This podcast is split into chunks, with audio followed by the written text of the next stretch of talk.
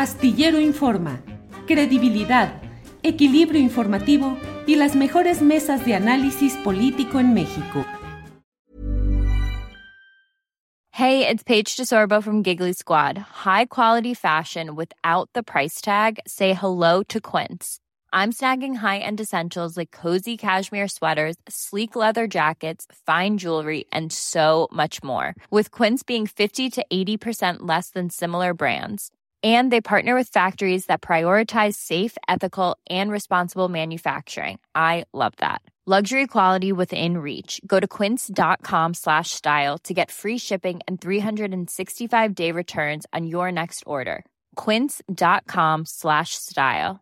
Hiring for your small business? If you're not looking for professionals on linkedin you're looking in the wrong place. That's like looking for your car keys in a fish tank LinkedIn helps you hire professionals you can't find anywhere else, even those who aren't actively searching for a new job but might be open to the perfect role. In a given month, over 70% of LinkedIn users don't even visit other leading job sites. So start looking in the right place. With LinkedIn, you can hire professionals like a professional. Post your free job on linkedin.com slash achieve today. Alberto Nájar, buenas tardes. Hola Julio, ¿cómo estás? Buenas tardes, buenas tardes Juan, Arturo y también un saludo a todos los que nos acompañan. Gracias, Juan Becerra Costa, buenas tardes. Muy buenas tardes, querido Julio, pues abrazo a ti, otro Alberto, otro Arturo, uno más a Adriana y el agradecimiento a todos los que nos acompañan esta, esta tarde de rompimientos, no soy tú, no eres tú, ¿no? Soy yo, dicen. No eres tú, soy yo, híjole. ya estamos con los divorcios políticos y las reconciliaciones y todo. Gracias, Juan. Arturo Cano, buenas tardes. Muy buenas tardes, Julio, Alberto, Juan. Gracias a los compañeros que nos acompañan detrás de esta pantalla y que hacen posible esta transmisión y sobre todo gracias a las personas que escuchan nuestras opiniones y nos miran por aquí. Gracias, gracias. Juan Becerra Costa, pues muchos cambios de opinión. Vamos entrando con el primero. El PRI decide que, pues no sé cómo lo veas, pero es como poner una alfombra tricolor para que pueda tener continuidad el propósito de la 4T, de Palacio Nacional, de Morena, de quien queramos eh, identificarlo, de transitar en este tema de la Guardia Nacional con una mayor, con la presencia militar. Y entonces proponen la extensión del periodo eh, que establece un transitorio de la Constitución que debería cerrar en marzo de 2024 y dicen cuatro años más. Y con esto, Juan Becerra, se arma un merequetengue, como diría aquel cronista deportivo, eh, que la rebambana o quién sabe qué, qué tantas cosas decía, pero se arma el relajo por todos lados. ¿Cómo ves este tema? Mm. ¿El que inventó el lenguaje inclusivo que está recibiendo? Sí, sí, él lo inventó. Muchachos, vamos, muchachos. Cuando llegaba la selección nacional de fútbol y todo. Así es. Oye, Julio, pues me parece que valdrá la pena tratarlo desde muy distintas perspectivas este tema. Si te parece, en una, en una primera ronda, ahora sí que, pues hablemos de este, de este divorcio y de este ajedrez político que se está dando alrededor de las alianzas y del rompimiento de las mismas. No sé tú qué opines también, Arturo, Alberto, hay quienes nos están viendo y escuchando, que es la crónica de una alianza quebrada. Es lo que estamos presenciando aquí. De lo Te escuchamos en modo tuyo de terapeuta o consultor familiar y matrimonial. Por favor, Juan Becerra Costa, dinos lo, voy a, lo voy a tomar en cuenta desde una perspectiva muy teórica porque me gustaría tener aquí en el consultorio sentada a las partes para que cada uno de ellos este, con absoluta franqueza intentara poner sus puntos en la mesa para llegar a una reconciliación o a un rompimiento sano.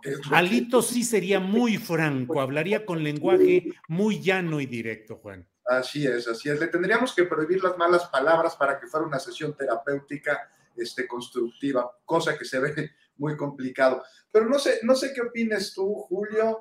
Este, sabíamos que se iba a dar, no exactamente cuándo, ni exactamente por qué, pero que se iba a dar en esta alianza promiscua integrada por organizaciones políticas que si bien, no sé si estás de acuerdo conmigo, comparten el repudio al actual gobierno y la esperanza de regresar a esquemas anteriores en los que pues mucho se enriquecieron utilizando el servicio público como caja chica, bueno, pues carecen también de principios, por lo que pues no puede existir lealtad, tampoco pueden existir compromisos que puedan sostener ante pues la posibilidad de que puedan ahí jalar algún beneficio, este, sin importar que este beneficio provenga de sus antagonistas o de que tengan que negociar posturas para obtenerlo. Y bueno, ahora dentro del cisma en la alianza, también podemos ver minicismas dentro de los partidos, porque esto que digo se ve en lo macro y también en lo micro. Y también vemos que a su vez el PRI, como la alianza, está dividido. Es un partido cuya fortaleza me parece que radica en la debilidad de su dirigente, de Alito, y la fortaleza a su vez de Alito radica precisamente en la debilidad de su partido. Y si bien tiene ahí a diputados en la bolsa, pues en el Senado esto no parece suceder y ahí bajo la batuta de Osorio Chong existe una oposición cuyo principal arma es el torpedear todo aquello que venga del dirigente. Un quilombo, como dicen en Sudamérica. Y bueno, cada uno de sus actores ahí se están viendo quién jala para su propio molino y la cosa se complica más porque PAN y PRD muy indignados dice, pues no vamos a romper, pero nos vamos a dar un tiempo con el PRI, así como si fueran novios de secundaria. Y todo esto está sucediendo ante una situación en la que no podemos dejar de observar que Alito Moreno está siendo investigado por la Fiscalía General de la República y que las pruebas en su contra, bueno, pues deben ser bastante contundentes, porque de lo contrario, este, la verdad no entiendo la postura de Alito de pasar de la beligerancia y cerrazón al diálogo a espaldarazos. Y también sucede al mismo tiempo en el que Laida Sansores detiene la transmisión de más audios, ¿no? Esos en los que se ve eh, y se escucha a Alito cometer todo tipo de barbaridades, muchas incluso al margen de la ley. Entonces también vemos en estos tiempos en los que se necesitan este, acuerdos para eh, aprobar eh, esta, esta, propuesta mandada por el Ejecutivo, son una Laida Sansores que tiene una prudencia pues, que no la caracteriza, porque es muy arrojada, no es muy entrona, encuentra la manera para salirse con la suya siempre, y si la autoridad le impide o alguna autoridad le impide transmitir de una manera, entonces rápidamente encuentra otra, y bueno, esta semana no fue así, al contrario, fue muy prudente. Y entonces, pues lo ha dicho, lo dices tú mucho, este, Alberto, y tienes absoluta razón, en política, señores, no hay casualidades. Y aquí ya estaríamos hablando de demasiadas. Entonces, pragmatismo, alianzas que rompen alianzas, este, quién tiene el premio más grande, las conveniencias, el futuro inmediato, el de a medio, el a largo plazo. Bueno, pues lo resolvemos ya en su momento, pero mientras hay que sacar las reformas la carne toda, completa en el asador para ello. Y entonces, pues no sé, mira, para terminar con esta ronda, y luego si quieres irnos más a profundidad sobre el tema de la Guardia Nacional y lo que dijo el presidente de que rectificó el rumbo, pues hoy la política en México es aún más divertida que cualquier capítulo de la serie esta, no sé si se acuerdan de House of Cards.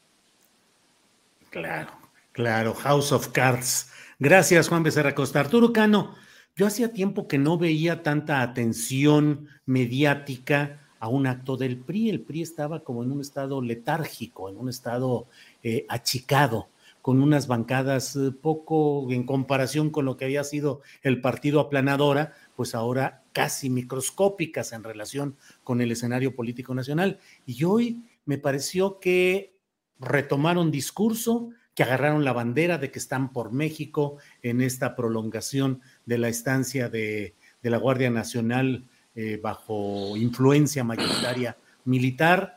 Y no sé qué tantas consecuencias pueda tener esto, Arturo Cano. ¿Qué perspectiva le ves a estos, pues que si no son pactos explícitos que se hubieran realizado, cuando menos son reposicionamientos que pueden darle ganancias políticas al PRI? Uno, el que más se especula, que no haya acción judicial ni desafuero contra Alito. Y hay quienes incluso dicen, ¿y si esto implica el que Morena no gane el Estado de México o Coahuila? ¿Qué opinas, Arturo Cano? Pues creo que la atención mediática, Julio, se explica porque los velorios siempre jalan mucha gente. Este, eh, bueno, evidentemente estamos viendo la, la ruptura de una eh, alianza que quizás solo esperábamos el momento en, eh, que íbamos a, mirarla. La alianza, así incluyan esa palabra de temporal, una suspensión temporal de la alianza, pues la alianza no existe eh, si no se da con el PRI, porque pues el PRD prácticamente no existe. Entonces una alianza sin el, una alianza sin el PRI pues no es alianza. Eh, estas eh, jugadas de los últimos días que incluyen pues el, las presiones judiciales sobre el presidente del PRI y que dan lugar a este encendido discurso de mi rey salvapatrias que caracteriza a Lito Moreno, que de, repente nos resulta muy preocupado por la seguridad de, los mexicanos y, se lanza incluso a decir frases lapidarias como esa de si con esto se salva una vida, el PRI estará siempre del lado de, la gente, del pueblo. Pues eh, creo que, que eh, que a nadie que haya visto el comportamiento político de Alejandro Moreno puede creer que este político cínico y pragmático tenga una preocupación real eh, por la seguridad de los mexicanos o por lo que está ocurriendo en algunos territorios dominados por el crimen. Lo que, lo que tienen es una, un desarrollado instinto de, sobrevivencia y tratan de de escapar de esta andanada en su contra, eh, a una costa de romper no solo la alianza con el PAN y de poner muy enojado al señor Claudio X González, que hoy les gritó en Twitter, ¿no? Cuando eh, se dice en las redes sociales, se, dice que cuando uno escribe con mayúsculas las palabras es equivalente a un grito. Y creo que pone la palabra alianza indispensable con mayúsculas, indispensable, creo tres veces usa el, indispensable. Amaneció gritón el señor Claudio X. Eh, eh, evidentemente los aliancistas eh, y el que manda ahí, el señor Claudio X, ya no quiere a, Lito, pero necesita al PRI. Entonces quizá lo que veamos en los próximos días, si no hay otros movimientos, es una alianza con el sector de, Osorio Chong. Y las, las palabras del senador hidalguense de Osorio Chong el día de hoy, pues me llevan a un comentario más general. Estamos frente a una clase política eh, que ha fracasado eh, y que además eh, exhibe sus fracasos de una manera cínica. Porque, ¿qué significa el hecho de que Osorio Chong ataque a Alejandro Moreno por esta postura en torno a la, a la Guardia Nacional cuando él, Osorio Chong fue el responsable de la fracasada política de seguridad del sexenio de Peña Nieto. ¿Dónde quedó esa, eh, cómo le llamaban ellos, la gendarmería? ¿Dónde quedaron los recursos millonarios que se gastaron en seguridad en esa supersecretaría que encabezó eh, Miguel Ángel Osorio Chong, que controlaba tanto la política interna como eh, a, la, a la Policía Federal? Entonces, estamos viendo el, resultado de ese fracaso continuado de la clase política, del PRI y el PAN, y hoy, al, escuchar las palabras del secretario de Gobernación, Adán Augusto, en las cuales reconoce que no se ha logrado eh, vencer la inseguridad, culpa, por supuesto, a los, a, los gobiernos anteriores, eh, pero admite un panorama actual eh, que es muy difícil. Entonces, lo que tenemos de, quienes gobiernan ahora es la promesa de que esta estrategia, que tardará en dar resultados, eh, sí va a funcionar a diferencia de las anteriores. Pero tenemos eso, una, una promesa, porque todavía no es una realidad eh, que los, las mexicanas y los mexicanos sientan en sus, en sus hogares, en las calles y en muchos territorios, pues hemos visto eh, realmente escenas muy complicadas, muy eh, sangrientas, escenas de, terror, como las que veíamos en los sexenios anteriores. Gracias, Arturo. Alberto Nájar, es muy pronto para sacar la bola de cristal porque las cosas apenas están sucediendo y muchos detalles están por darse a conocer en estas horas y en estos días, pero de, de bote pronto, ¿qué te parece? ¿Cuál es tu opinión respecto a lo que está sucediendo? Podría ser una especie de relanzamiento menor, pero sí relanzamiento del PRI. Es decir, ¿crees que con esto el PRI pueda eh, recuperar una condición más eh, actoral, más presencia en el foro político? Y por otro lado, ¿qué consecuencias ves? Impunidad para Alito, Coahuila para los Moreira.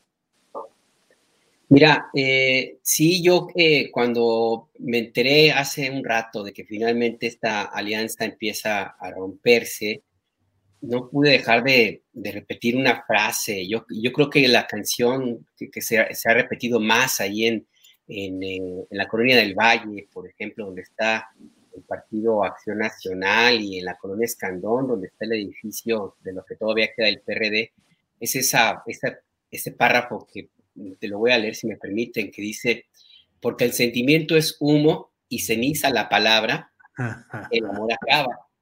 Y finalmente, pues sí, la, la palabra se volvió ceniza en este, en esta retruécano que empezó, mm, yo creo que con la difusión de los audios de Laida Sansores y que tuvo una escena muy gráfica en ese abrazo eh, y ese eh, cuchicheo que tuvieron el secretario de Gobernación y Alito Moreno en la Cámara de Diputados, esa forma en la cual pues estaban hablando muy, muy bajito, casi al, al oído, la, la mano de, de, el secretario de Gobernación en la nuca de Alito Moreno, luego en la espalda, en los hombros, como sobándole, como consolándolo, y a las horas siguientes, pues amanece con que ya una diputada del PRI presenta esta iniciativa para apoyar la, la militarización todavía más profunda de la Guardia Nacional y lo que ya, lo que ya hemos visto. Y a mí yo me pregunto qué es lo que habrá negociado en esos en ese dos, tres minutos que estuvieron en el cuchicheo, en ese, como parafraseando a, al perro Bermúdez, al locutor, en ese cuerpo a cuerpo, ahí en, en, la Cámara de Diputados, qué habrá negociado, de parte de quién habrá surgido la iniciativa para ese encuentro y lo que ha seguido después. Yo sí creo que hay una, no sé si por, por lo menos unidad para Alito, pero por lo menos sí ya hubo un resultado. No siguieron la difusión de los audios que tenía preparados Laida. Sí también veo que eh, lo que se va propiciado es una ruptura o se profundiza la ruptura del Partido Revolucionario Institucional con la posición de, de Osorio Chong. Pero también lo que veo es que, eh, Julio, es que parece ser que ha triunfado esta estrategia que inició el presidente López Obrador de, romper, romper esta alianza bizarra eh, con cualquier posibilidad de éxito que pudo haber tenido con esta campaña de Alito Moreno que, ha sido bastante efectiva y que finalmente simplemente pone a la oposición en, una, en un escenario muy parecido al que tuvo el 2 de eh, julio de 2018 en las elecciones después de la derrota contundente que, que tuvieron en, electoralmente hablando y que no han podido recuperarse. Así es que a mí lo que me llama la atención es, bueno, ok, ya el presidente López Obrador cumplió su propósito, le, rompió, rompió toda la alianza y habrá que ver qué es lo que sigue en adelante. El mensaje no necesariamente se queda en Alito Moreno, yo creo que también el mensaje va para Ricardo Monreal, eh, que se ha mostrado muy desafiante en el tema que tanto importa al presidente de la República, que es la Guardia Nacional y la bromita que le hizo el secretario de Gobernación ahí no es tampoco, tampoco un, chiste, un chistorete. Yo creo que también tiene su escribilla. Y lo que ha repetido el presidente de la República me parece que también va en ese sentido, al momento de decir pues que cada quien asuma su responsabilidad y que cada quien asuma las consecuencias de sus actos. Entonces yo sí veo esto, esto que ha ocurrido en estas horas como una especie de patada al árbol para que caigan las manzanas o las frutas que estén podridas y tengan que caerse y se quede con, la, con, los, que se vaya a contar finalmente. Así es que yo creo, veo que aquí una, la tormenta sí va a ser en el PRI, lo que queda en el PRI. No entiendo qué gana la 4T con un cadáver político como aliado, como es Alito Moreno, eh, pero lo que sí me queda claro es que sí le puede servir pues, para que haya, inicie una purga en las filas morenistas y pues ya que cada quien se acomode el lugar que tenga que, que quedarse. Así que el mensaje sí va para el PRI, sí para la alianza que fue que la rompieron, y también para Ricardo Monreal. ¿eh? Bueno, pues gracias Alberto, ya que te pusiste musical con esta referencia al amor se acaba con José José, pues también aquí Roberto Becerra Ramírez en el chat nos dice, vamos a Tabasco, que Tabasco es un primor. Eso nos dice Roberto Becerra Ramírez. Juan Becerra Costa, la verdad es que luego el análisis político se pone a veces muy, muy serio y muy solemne yo te quiero preguntar a ti, que eres especialista en estos asuntos de psicología y de análisis, pues no sé, de la conducta social particular, no sé. Em, un individuo puede cambiar de opiniones, pero de principios, esa es una. Y la otra, dicen que cambiar es de sabios, pero yo pregunto, ¿solo por cambiar de opinión alguien se vuelve sabio? ¿Qué opinas, Juan? No, pues son como de estas frases de tarjetas de Hallmark, ¿no? De esas que venden en, en, de lugares comunes. Hay un libro, ¿no? Que te dice, interpreta tus sueños. Te lo voy a responder con este ejemplo. Entonces ahí vas y compras el libro de Interpreta tus sueños. Y si soñaste con el mar, quiere decir una cosa, y si soñaste con un cangrejo, quiere decir otra cosa. Pues es, es una tomada de pelo y te voy a explicar por qué. Porque cada persona construye sus significados de manera absolutamente distinta. Es decir, si yo sueño con el mar, pues déjame contarles aquí rápidamente que para mí el mar es uno de los mejores lugares que hay en el planeta, me causa paz, me causa tranquilidad, me da serenidad. Pero ¿qué pasa con una persona que, no sé, a los cuatro o cinco años de edad lo revolcó muy gacho una ola y le tiene miedo? Entonces ese sueño va a tener un significado totalmente distinto. A mí va a ser un sueño de paz y de serenidad y a esta persona que le tiene miedo al mar le va a representar un sueño de angustia que va dirigido a una construcción de significados que su mente quiere resolver para intentar encontrar alguna resolución a un conflicto. Entonces, pues si cambia de opinión, pues depende cuál era la opinión anterior y cuál es la nueva opinión para saber si es sabio o no. Y ahí está, ¿no? El, resultado, puedes cambiar de opinión y cruzar una avenida cuando no la tenías que cruzar y te atropellan. Pues de sabio no tiene nada este asunto. Entonces, pues Julio, hace un par de años, cuando me invitaste a colaborar en esta mesa de periodistas y con ello, pues, a la oportunidad de partir con tres grandes maestros que son ustedes, a los que leo desde hace muchos años y con los que nunca me imaginé tener el privilegio de compartir opinión. En ese tiempo tu opinión era no voy a participar y cambiaste de opinión y te volviste sabio, Juan. No, hombre, a la primera que me invitaste dije, sí, me puse muy nervioso, pues estar con ustedes sí me daba mucho nervio todavía. Pero nos preguntábamos en aquel entonces, pues de qué se habrá enterado el presidente, ¿no? ¿Qué habrá visto para decidir echar para atrás su intención que repitió hasta el cansancio durante la campaña? ¿no? Decía que iba a regresar la tropa al cuartel de donde nunca, decía, tuvo que haber salido. ¿Qué vio? Nos preguntábamos, ¿qué le dijeron? ¿De qué se enteró? Pues, por mucho, ¿no? muchísimo. Y qué bueno que habló sobre el cambio de estrategia. Ahí va la otra parte de, tu pregunta, porque lo reconoció y eso me parece muy importante por muchas razones. Una de ellas es que elimina parte de ese elefante en la sala, que suele estar alrededor suyo, también un concepto muy de psicología. Ahí está el elefante y nadie habla de él, ¿no? ¿Y por qué no? Pues afines a la 4T no mencionan muchas veces lo evidente porque creen que podría tomarse como traición. Cuando no lo es, porque la reflexión, la introspección y la autocrítica son tan necesarios como imposibles el nunca equivocarse. Y esto abona a resolver un problema cuando existe.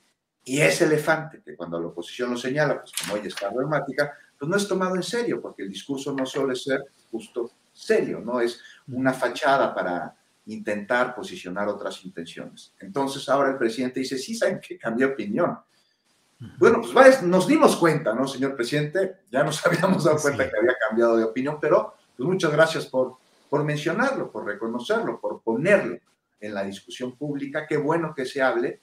Es que imagina, no corregir una propuesta, la que sea para trazar la dirección que lleve al destino que se busca alcanzar, eso sería gravísimo. Entonces, la otra parte de la pregunta que me hacías, el presidente no cambia de destino. O sea, la meta, el objetivo sigue siendo el mismo. Lo que cambia es la ruta para alcanzarlo. Entonces, pues llegó a la presidencia, vino la propuesta de la Guardia Nacional, se habló de un cuerpo de paz, ¿te acuerdas? Lo comparaba con el cuerpo de paz de la ONU y de ahí pues hemos visto la coordinación con las Fuerzas Armadas de este cuerpo. Ahora la iniciativa para que se adhiera a la Secretaría de Defensa Nacional, este, para que se integre, ojo, que no al ejército, sino a la Sedena, no es lo mismo. y, y me parece que no implica que se esté militarizando al país y que sí responde a la necesidad de pacificarlo. No veo hoy otra manera en la que pudiera ser. Hay que estar abiertos a propuestas, sobre todo de personas que son especialistas en materia de seguridad. Sí hay hoy, con lo que se cuenta y con el contexto en el que estamos viviendo, viviendo otra posibilidad. Y mira, también hay que hablarlo. Si bien las Fuerzas Armadas han cometido todo tipo de atrocidades en el pasado, estas se han dado debido a que recibieron la orden de sus altos mandos civiles por cierto, presidentes de la República, secretarios de seguridad. Entonces es totalmente normal, totalmente sano, que desconfiemos de Fuerzas Armadas que hace no tantos años violentaban los derechos de las personas. Sí está la guerra sucia, el terrorismo de Estado, pero muy fresco, está en Ayotzinapa, está Acteal y muchos casos más de crímenes de lesa humanidad. Pero también aquí hay que recordar que se giraron instrucciones a mandos militares. Estas instrucciones no se están dando en la actualidad, pero no podemos obviar y pensar ingenuamente que no podría suceder en el futuro, por lo que sí se requieren medidas claras de temporalidad. Las hay, para que en su momento pues, este cuerpo de seguridad funcione de manera autónoma. Pero ahí viene otro tema, Julio. No seamos ingenuos. Las atrocidades, la corrupción, las violaciones a derechos humanos, pues me parece que no dependen de la constitución del cuerpo de seguridad, sino de sus mandos. O sea, siempre va a ser así, sean militares, sean civiles, sean federales, estatales, municipales. Y, ahora, ¿de qué se dio cuenta el presidente? Pues de la necesidad de mantener la presencia de las fuerzas corrompibles y la necesidad de que estas fuerzas le den estructura a un nuevo cuerpo de seguridad para que no suceda lo mismo que en el pasado. Hablaba de la gendarmería, está la policía federal, pero militarizar al país, pues eso sí hizo Calderón. Y lo que hoy emprende el gobierno actual tiene diferencias. Ojalá y se entienda que el hecho de que militares lleven a cabo de tareas de seguridad no significa que nuestra nación esté militarizándose. Rápidamente, unas preguntas, a ver, los ciudadanos, ¿vivimos en un orden militar? Es decir, ¿estamos sometidos a ese orden, al ejército? El legislativo está integrado por militares, la impartición de justicia, los órganos federales, los estatales, hay militares ahí. O sea, que el ejército realice funciones como construir obra o llevar a cabo la jornada de vacunación o que absorba un cuerpo encargado de pacificar al país, significa que estemos militarizados. Bueno, veámoslo por porciones entonces, Juan. Se militariza la seguridad pública. Se utiliza la coordinación a través de la Secretaría de la Defensa. No, no, no, no. ¿Cuál coordinación? Si el mando es militar, esa no es coordinación. No, bueno, si hay una, una, una coordinación. Finalmente, el último mando es civil, que es el presidente de la, de la República. Pero bueno, ah, qué bueno, qué bueno que tocas ese punto, porque en los argumentos a favor, lo que más escucho es la principal garantía de que el ejército no volverá a actuar como en el pasado es la persona del presidente Andrés Manuel López Obrador. No, pero tienes razón, o sea, tampoco nos dejemos ir en la semántica de que como el presidente civil y es el último man, el último en la cadena de mando, que está hasta arriba, pues eso significa que el mando de la Guardia Nacional será enteramente civil. No, no, no es cierto, pero te pregunto, o sea, si tienes aquí un punto, por eso hay que discutirse. Ya hemos visto que los encargados civiles de la seguridad en el país han hecho atrocidades. Uno de ellos está detenido en los Estados Unidos, García Luna. ¿Vemos algún civil que pudiese darle viabilidad a este cuerpo de seguridad, al de la Guardia Nacional, para construirlo, para blindarlo y para que responda a la enorme necesidad de pacificar al país. A mí me gustaría mucho que me lo presenten, que me digan quién es. Imagínate tenerlo aquí. No, tienes, este no, no, tenemos al jefe de la policía tan elogiado de la Ciudad de México, tan elogiado por la jefa de gobierno y por muchos otros mones. Por ejemplo, por decir un nombre. García Harfus. Pues, pues, no sé si García Harfus tendría que ser el indicado para ser el comandante de la Guardia Nacional ¿Es, el ¿Es el indicado en la Ciudad de México y no sería el indicado para el país? Yo creo que sería el indicado para el país una vez que se construya este cuerpo de seguridad y que García Harfuch, a través de su enorme experiencia, no le dé la estructura para que funcione, sino la viabilidad para que una vez que esté conformada siga manteniendo los principios que el ejército mexicano, que la Secretaría de la Defensa Nacional tiene este, como valores principales. Bueno, eh, Arturo, ya saliste aquí en el chat que eres un conservador, derechista y enemigo de la 4T, cosas por el estilo, ¿eh? ¿eh? Tiene que discutirse lo que dice Arturo rápidamente. O sea, yo estoy totalmente de acuerdo con los cuestionamientos de Arturo. No, no, no, no puede ser negro o blanco. Es, es, es, un tema que nos compete a todos. Ahora, si hay, si hay una mayor confiabilidad por parte de los ciudadanos, en las Fuerzas Armadas que en las policías estatales o municipales. Pero está el tema de los derechos humanos y la preocupación de que una fuerza de seguridad adherida a la Sedena los viole. Y esto es algo que responde, te digo, a una auténtica angustia derivada de hechos históricos. Ya, finalmente, finalmente, muy importante, que se deje blindada la Guardia Nacional para que en el futuro, esperemos que no suceda, si llega otro gobierno parecido a los de antes, pretende hacer lo mismo que se hicieron con las Fuerzas Armadas, que la tropa se terminó convirtiendo en víctima de sus altos mandos. Y esto, rápidamente nada más, no los exime de sus responsabilidades. Gracias, Juan. Arturo Cano, tú, perdón, quería.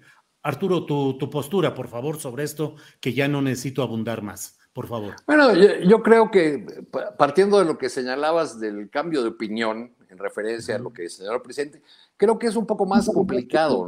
Andrés Manuel López Obrador pasó de ser eh, un candidato antisistema a un presidente que gobierna con las encuestas bajo el brazo. Y como presidente, eh, sabido, ha, conocido, eh, primero, el alto nivel de aprobación que tienen las Fuerzas Armadas, eh, como la institución que más concita la, aprobación y la confianza ciudadana. y segundo, pues la situación tan complicada que, heredó. Entonces, eh, digamos que más que un cambio de opinión personal, pues lo que hay ahí es un, giro completo de, eh, eh, que, se, que se tiene que dar por la, por la llegada al poder y por, y por el tipo de presidencia que está ejerciendo Andrés Manuel López Obrador, que esta semana casi solito, y digo casi solito porque es un, presidente con una enorme fuerza política, este, pues ha logrado avanzar en sus objetivos, avanza frente a la Suprema Corte, en el, en el Congreso, en, digamos, se venía o se veía en, el, en, los días anteriores, se veía venir como una andanada de, este, de, derrotas para la presidencia de López Obrador y más bien como que se está configurando en un sentido, en un sentido contrario. Creo que, eh, que quienes sostenemos que la eh, presencia de las Fuerzas Armadas en la seguridad pública eh, tenía que ser, como dice la ley, temporal, acotada en el tiempo, etcétera, etcétera. Este, ahora pasamos a ser el, del, bando de los conservadores solamente para quienes cambian de opinión según el presidente va señalando líneas o, o, va planteando temas de una manera diferente en la conferencia matutina. Y, yo quisiera recordarles a, todos ellos que eh, personas que disintieron abiertamente de Andrés Manuel López Obrador, el dirigente político, este, siguieron formando parte de su movimiento. Recuerdo, por ejemplo, creo que ya la he citado en esta mesa, aquella carta que, eh, que publicaron eh, Carlos Monsiváis acompañado de, de Genaro Villamil y, de Jesús Ramírez Cuevas, este, eh, no, me parece que Ramírez Cuevas no, pero sí Genaro, firmaron una carta en la que llamaban a Andrés Manuel López Obrador a levantar el plantón de reforma. Even when we're on a budget, we still deserve nice things. Quince is a place to scoop up stunning high-end goods for 50 to 80% less than similar brands. They have buttery soft cashmere sweaters starting at $50 luxurious Italian leather bags, and so much more. Plus, Quince only works with factories that use safe, ethical, and responsible manufacturing. Get the high-end goods you'll love without the high price tag with Quince. Go to quince.com/style for free shipping and 365-day returns. Ever catch yourself eating the same flavorless dinner 3 days in a row, dreaming of something better? Well, HelloFresh is your guilt-free dream come true, baby. It's me, Kiki Palmer. Let's wake up those taste buds with hot, juicy pecan crusted chicken or garlic butter shrimp scampi. Mm. Hello Fresh. Stop dreaming of all the delicious possibilities and dig in at HelloFresh.com. Let's get this dinner party started.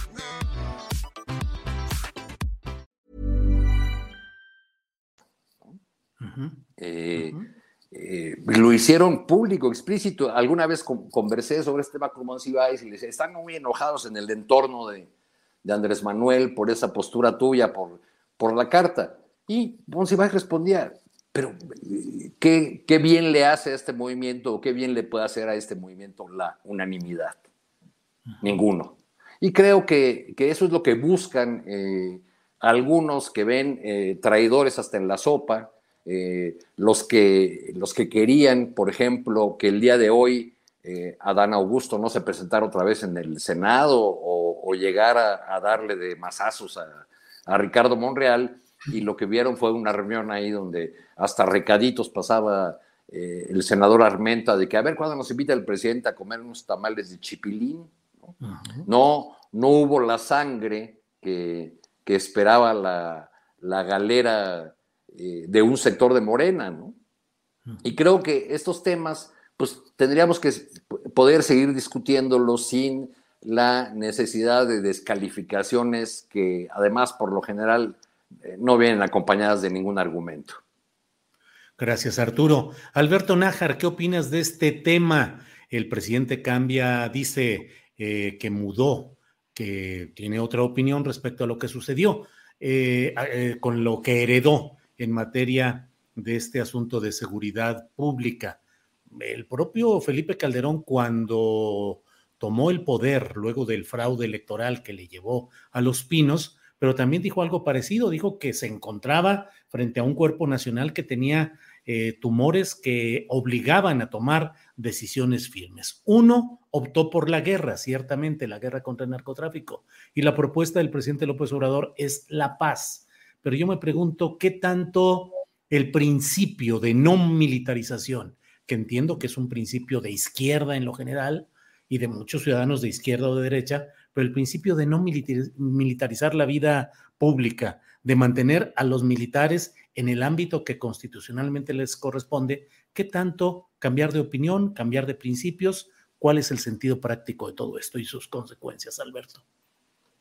Mira, yo no veo que haya un cambio de opinión, honestamente, del presidente López Obrador. Él, desde, desde que fue primera vez candidato, él en sus principios básicos de los documentos que presentaba ante el INE, ante el IFE en ese entonces, que es una plataforma de gobierno con la que pretendía administrar este país, hablaba básicamente de que el ejército, las Fuerzas Armadas no se usaran contra el pueblo, esa era la mística, ese era como el punto básico en discursos de campaña, en discursos de en las plazas, etcétera, pues sí, lo pudo haber dicho, pero todos sabemos que eso también es una estrategia pues de campaña electoral, de política. Así se hace la política no solamente en México, sino en todo el mundo occidental.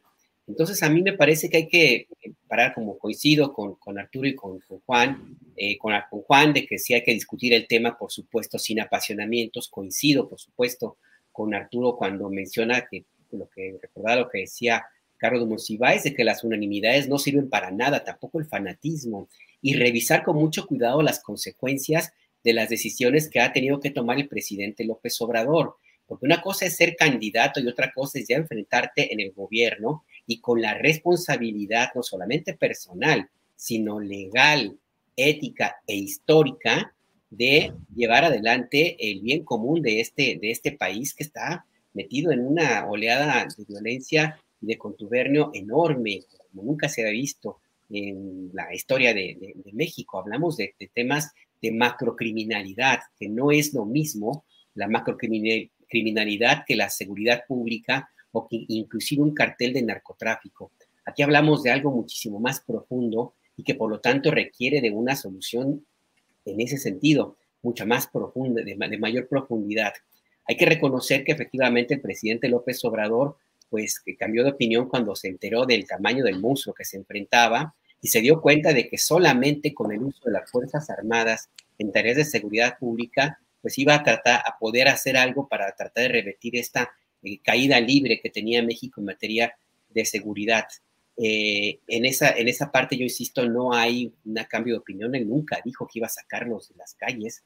Insisto, lo habrá dicho en discursos, en, en, en, actos, en mítines, pero en los documentos básicos, ahí lo que yo he, he revisado, él hablaba de que no se usen las Fuerzas Armadas para para atacar al pueblo. Es más, lo repitió creo que ayer o hoy en la mañana cuando mencionaba una parte de su libro que escribió en 2016 donde decía que si, que si teníamos a las Fuerzas Armadas con esa cantidad de elementos, era un desperdicio no llevarlas a tareas de seguridad pública. Entonces a mí me parece que por ahí hay que verlo con un poco más de cuidado. No veo un cambio de opinión así totalmente drástico. Yo creo que lo que tendríamos que revisar es las consecuencias de esta necesidad de aplicar esta receta que ha sido tan cuestionada. Y esa necesidad me parece que es de mucho riesgo, porque el, insistir en que la Guardia Nacional no va a ser o no es un cuerpo militar y, que, y tratar de agarrarse del argumento de que en términos orgánicos sí está bajo la operación de la Sedena, pero la estructura, eh, digamos, la, el espíritu, la esencia, las órdenes, etcétera, corresponden a un mando civil, pues es también como jugarle al policía chino, porque el mismo iniciativa que aprobaron los diputados eh, este, este, fin de semana lo dice claramente, se ha modificado el artículo 13 bis de la Guardia Nacional para que el secretario de la Defensa, voy a leer, tenga a su cargo la expedición de los manuales de organización, de procedimientos y de servicio al público de la Guardia Nacional, también los programas operativos y estrategias, así como autorizar los planes y programas para el ingreso, formación y capacitación del personal. Y esto me parece importante porque lo que tenemos aquí es que vamos a tener militares o policías o civiles, lo que sea, van a ser entrenados por militares, como militares, con un propósito, espíritu de cuerpo militar.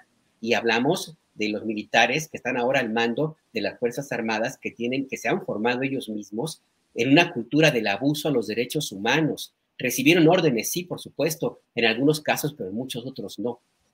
Tenemos a militares que se formaron en este tipo de, acciones que han sido condenados internacionalmente y que llevaron a México al banquillo de los acusados, por lo menos en la Corte Interamericana de Derechos Humanos.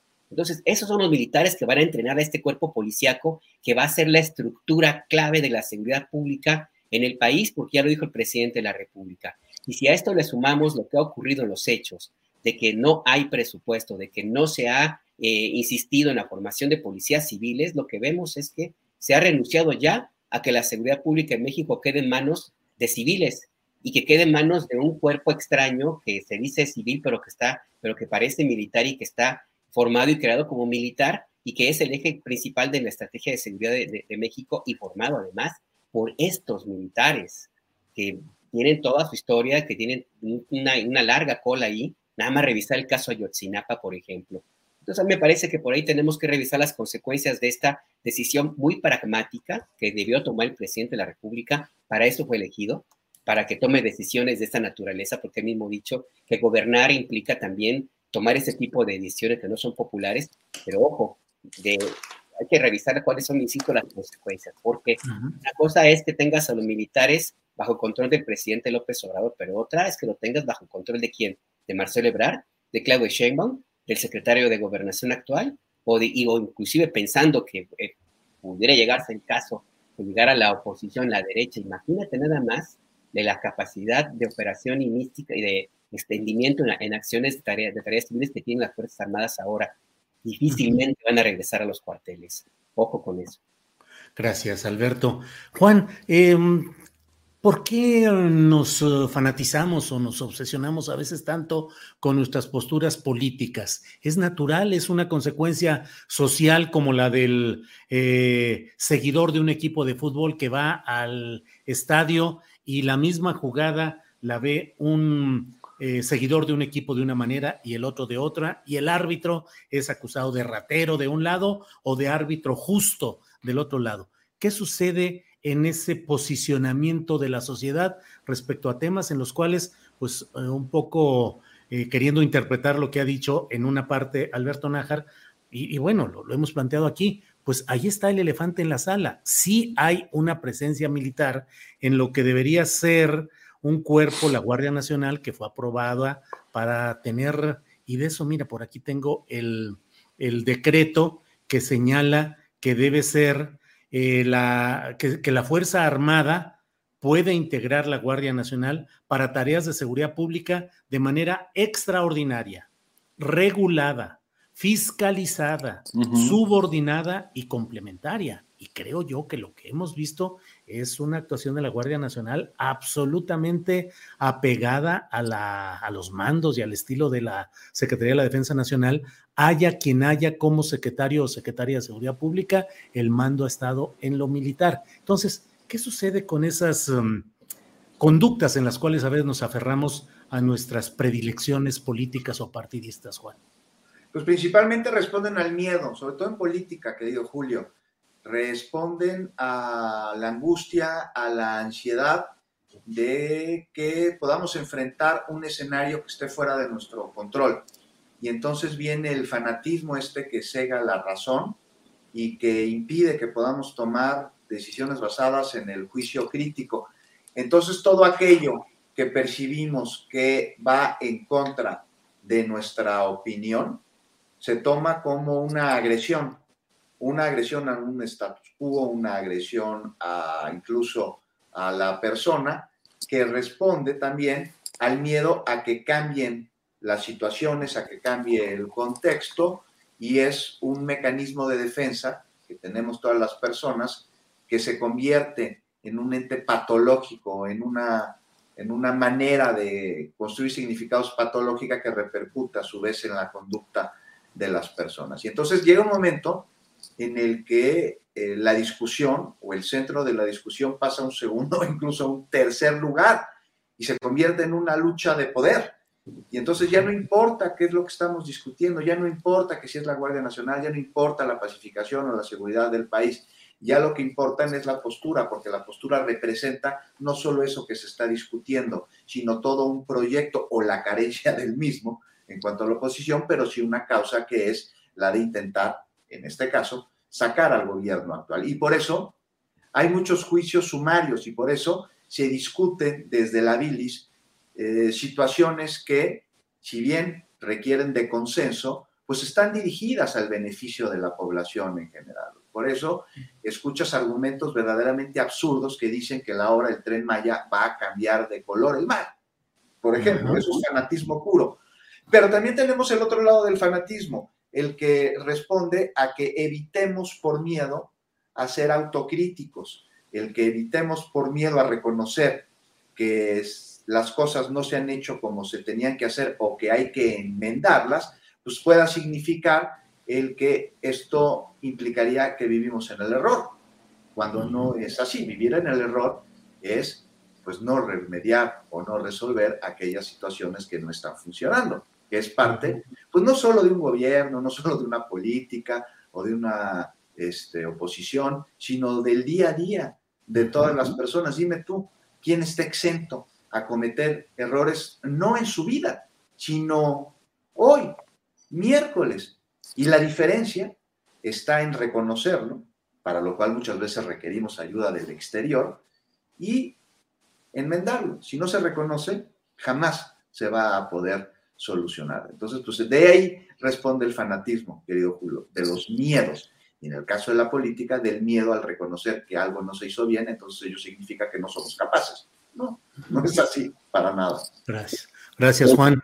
Eh, Arturo, son las 2 de la tarde con 47 minutos, ya vamos en la parte final de este programa y eh, desde un principio dije, le voy a preguntar a Arturo Cano su opinión sobre la entrevista que le hizo una reportera, una conductora de programas de Televisa a la profesora eh, actual Leticia Ramírez, actual titular de la Secretaría de Educación Pública, y ese segmento específico en el cual le preguntan cómo van a aprender los niños matemáticas en un cierto grado escolar y ella dice, no te podría responder eso. ¿Qué opinas, Arturo?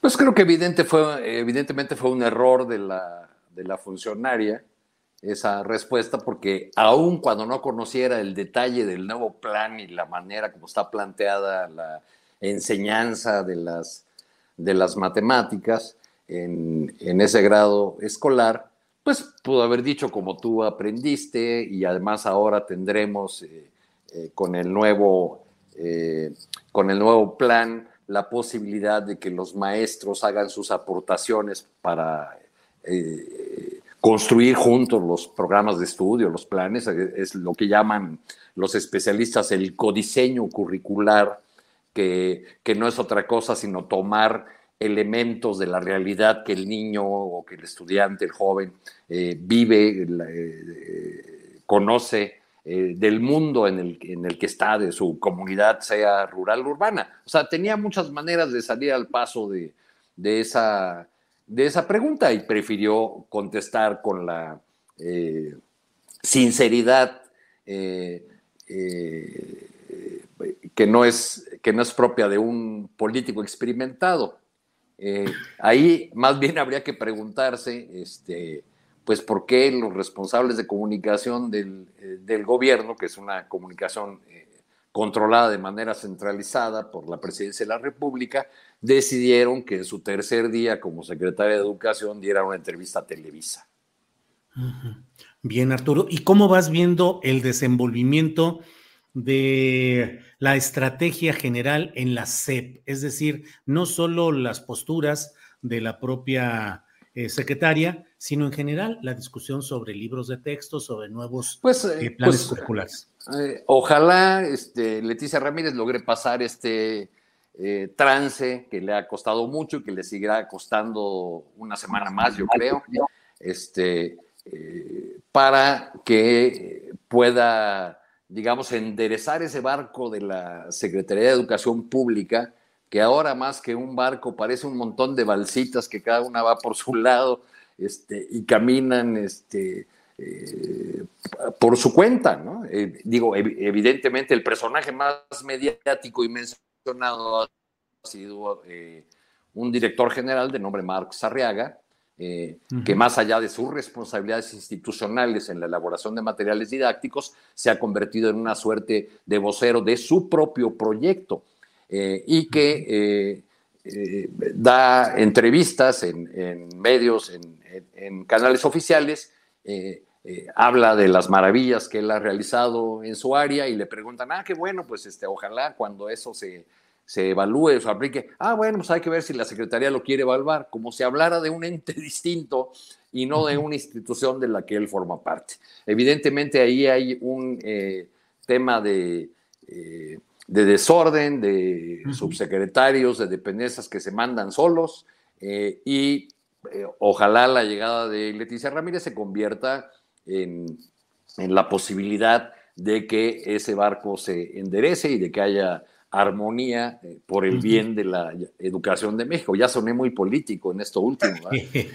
Este, pero, pero, pero digamos, digamos que ese es, el, ese es el interés o debería ser el interés y eh, aquí lo, dijimos varias veces, la secretaria Delfina, pues realmente no se ocupaba de los asuntos de la secretaría, andaba en otra cosa, eh, asistía a las reuniones donde había foto, donde había saludo, donde había alguna inauguración, donde se entregaban las famosas basificaciones a los maestros o al personal de apoyo, pero en la conducción de la secretaría, pues por un lado caminaba eh, superior. Por, eh, digo, yo hice una entrevista sobre el plan de educación básica a la rectora de la Universidad Pedagógica y al subsecretario de Educación Superior.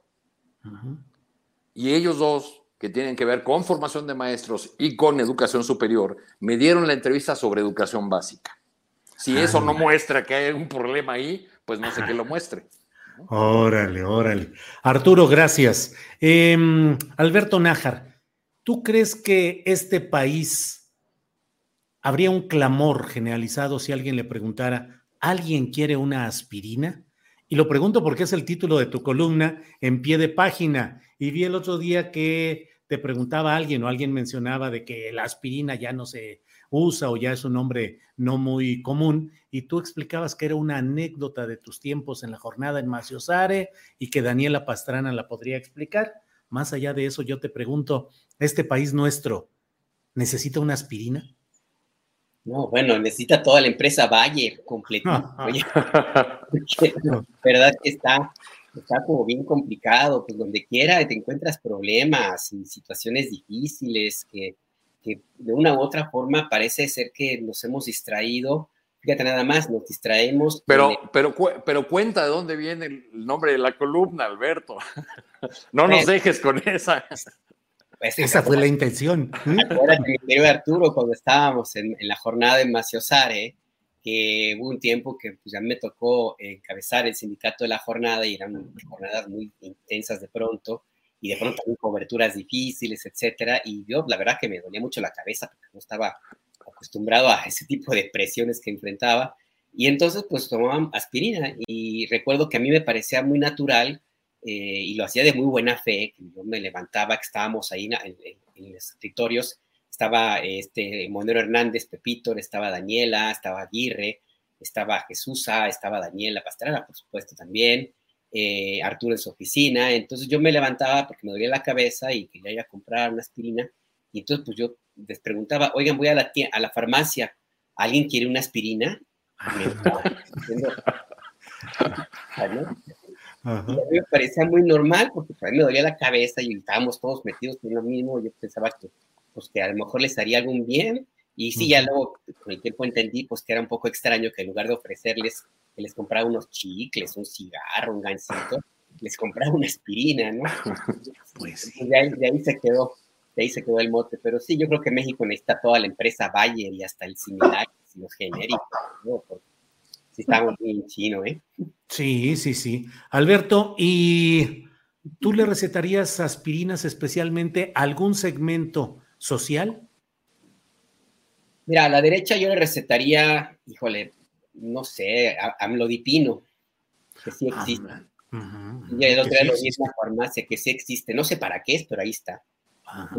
Sí le serviría eh, muchísimo a la, a la derecha yo le, recetaría al presidente López Obrador algún tecito de hierbabuena, uno de esos calmantes para que no vea conspiraciones o complots en todos lados, eh, porque la verdad es que de pronto esa tentación de, ver a los eh, enemigos en casi cualquier tema no ha ayudado mucho. Y lo pongo rapidísimo, uno de los, de los que están contemplados en la agenda de esta, esta conversación, que tiene que ver con la prisión preventiva. Em, la Corte está discutiendo esta, una propuesta del, ministro Luis María Aguilar que pretende modificar un párrafo del artículo 19 de la Constitución que establece la prisión automática o de oficio en una lista de delitos que se modificaron en el Código Penal para eh, catalogarlos como, como graves. Y hay delitos que no deberían estar allí, eh, como por ejemplo delitos fiscales, que fue lo que discutieron los, eh, los ministros de la Corte. El tema, más allá de que, de que esta fue una modificación que no tuvo que haber pasado de esa manera, pues, el, tema es que se ha politizado el asunto y se pierde de vista de que eh, hay muchísimas personas que están en la cárcel y que no deberían estar y que la decisión de aplicar la prisión preventiva de oficio nada más por la simple acusación, lo que ha provocado es que todavía tengamos una Fiscalía General de la República y fiscalías locales que si ya de por sí no hacían su trabajo, ahora menos, porque simplemente para ellos, con que esté alguien en prisión ya con ya cumplieron. Entonces tenemos aquí una gravísima violación de derechos humanos de muchas personas que pasan años y años y años sin que su caso se mueva, sin recibir sentencia, en una prisión que de eh, encarcelamiento que de entrada no tuvo que haber ocurrido en primera instancia. La discusión de los ministros del día de ayer fue muy interesante, ojalá tengan la oportunidad de escuchar lo que plantearon los ministros. Y el ministro Andívar el presidente de la Corte dijo algunas frases que me parecen muy importantes. Y nada más me quedo con una y la leo rapidísimo. Él le decía a los, a los ministros, bueno, vayamos a las cárceles y, y veamos cuánta gente rica hay y cuánta gente pobre hay, a cuántas personas se les fabrican delitos o les, les ponen agravantes para que ya no puedan salir y se pasan 10, 12, 15 años en una prisión preventiva oficiosa sin que se les dicte sentencia. Entonces me parece que ahí sí habría que darle un tecito de tila, de, de buena o no sé, presidente, para que no vea tantos complos. Bueno, muy bien. Pues eh, son las 2 de la tarde con 58 minutos. Llegamos al final. Nos toca casi postrecito de despedida de un minuto, dos minutos, cuando mucho. Juan Becerra Costa, ¿con qué deseas cerrar esta mesa? No, pues con mi prescripción, ¿no? Ya Alberto dio la suya, una aspirina. Yo lo que creo que necesita el país es una lavativa querido Julio, un enema no le vendría muy mal para depurar toda la podredumbre, este, y entonces partir de ahí, ya le podríamos dar algunos, por ejemplo, que ya están muy elevados, porque hay muchos que sí llegaron al poder y se elevaron y perdieron piso, pues algún inhibidor del sistema nervioso central para que se alivianen un poquito y puedan ver mayor, con mayor perspectiva cuál es la situación. Y finalmente, ya Julio, lo de la secretaria de Educación Pública sí es un asunto a atender porque uno de los argumentos que se plantearon para que ella quede en el encargo es que fue profesora, es que estuvo en el, en el aula. Entonces, pues digo, hasta Peña Nieto respondió cuando le preguntaron, respondió mal, pero dijo algo, no sé, pues el vuelo del águila de Enrique Krause y un pasaje de la Biblia de San Mateo, ¿no? Pero respondió algo, pudo haber dicho, se acaba de presentar un, plan de estudios muy importante, con, con gran algarabía. Bueno, ¿Cómo se le va a enseñar matemáticas a un niño segundo de primaria? A través del plan de estudios que se está implementando en nuestro país. Digo, ya se pudo haber ido con más profundidad y para que los chavos entiendan el procedimiento y no se lo aprendan de memoria, o finalmente jugando se aprende, lo que sea, pero no quedarse callado. Y esto tiene dos asuntos a discutir. Uno, la estrategia de comunicación política, que es fundamental, porque les tenemos que hablar a todos. Estamos politizadísimos los ciudadanos. Y otra, pues es ir reconocer, porque empezaron a atacar a, a la reportera que le hizo la pregunta pues, pues, ¿cómo atacas a la reportera que le hace una pregunta que además es absolutamente a modo? Una pregunta a modo. No la metió ahí en un laberinto. ¿Cómo enseñarle matemáticas a un niño segundo de primaria? Y la respuesta de muchos es atacar a la maestra. Es lo que hablábamos hace rato sobre el fanatismo. Bueno, pues sí. Atacar a la reportera. Pues, punto. Se acabó. Así de sencillo. El elefante en la sala. Gracias, Juan. Eh, Arturo Cano, por favor, para cerrar esta mesa, eh, lo que nos quieras decir.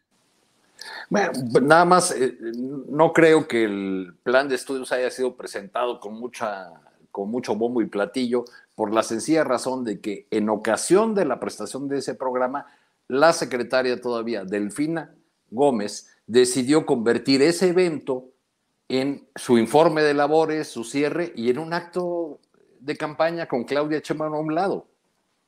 Esa fue la importancia que Delfina Gómez le dio al tema de la educación y a la presentación de este plan, que es la propuesta central de la 4T en términos educativos.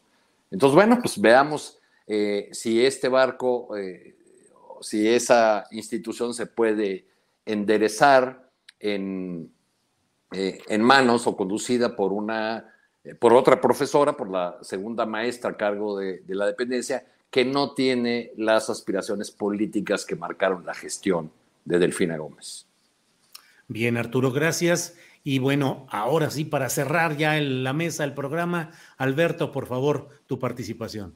Mira, nada más rapidísimo, hay que mirar a Gilberto Lozano y ay, todo lo que ha desatado, ya hasta se pelea con, con el, dueño de TV Azteca, con este Salinas Diego, ya se peleó con Lili Telle, ya con todo el mundo, entonces bueno, pues ahora sí que ellos lo sacaron del agujero donde estaba muy, muy bien. Oye, pues eh, qué, qué, qué, tristeza de país tenemos que el hombre, uno de los hombres más ricos de México, se, se dedica a hablar de plátanos con un líder opositor. ¿no? Qué barbaridad. Creo que, creo que ellos les queda bien la receta que propone Juan. No, pues asumo que no saben de lo que están hablando. Bueno, bueno, ya estamos ahí en otro terreno lingüístico. Bueno, y fíjate, también se presta para el albur que acabo de decir lingüístico, pero bueno, ya mejor ni sigo hablando. si no, voy a acabar. Bueno, pues Juan, gracias. Seguimos, eh, nos vemos la próxima semana. Juan, Arturo, Alberto, muchas gracias. Hasta la próxima. Muchas gracias. Hasta luego. Gracias. Planning for your next trip? Elevate your travel style with Quince. Quince has all the jet setting essentials you'll want for your next getaway, like European linen, premium luggage options, buttery soft Italian leather bags, and so much more. And is all priced at 50 to 80% less than similar brands. Plus, Quince only works with factories that use safe and ethical manufacturing practices. Pack your bags with high-quality essentials you'll be wearing for vacations to come with Quince. Go to quince.com/pack for free shipping and 365-day returns. Ever catch yourself eating the same flavorless dinner three days in a row? Dreaming of something better? Well, HelloFresh is your guilt-free dream come true, baby. It's me, Kiki Palmer. Let's wake up those taste buds with hot, juicy pecan-crusted chicken or garlic butter shrimp scampi. Mm. Hello Fresh. Stop dreaming of all the delicious possibilities and dig in at HelloFresh.com. Let's get this dinner party started.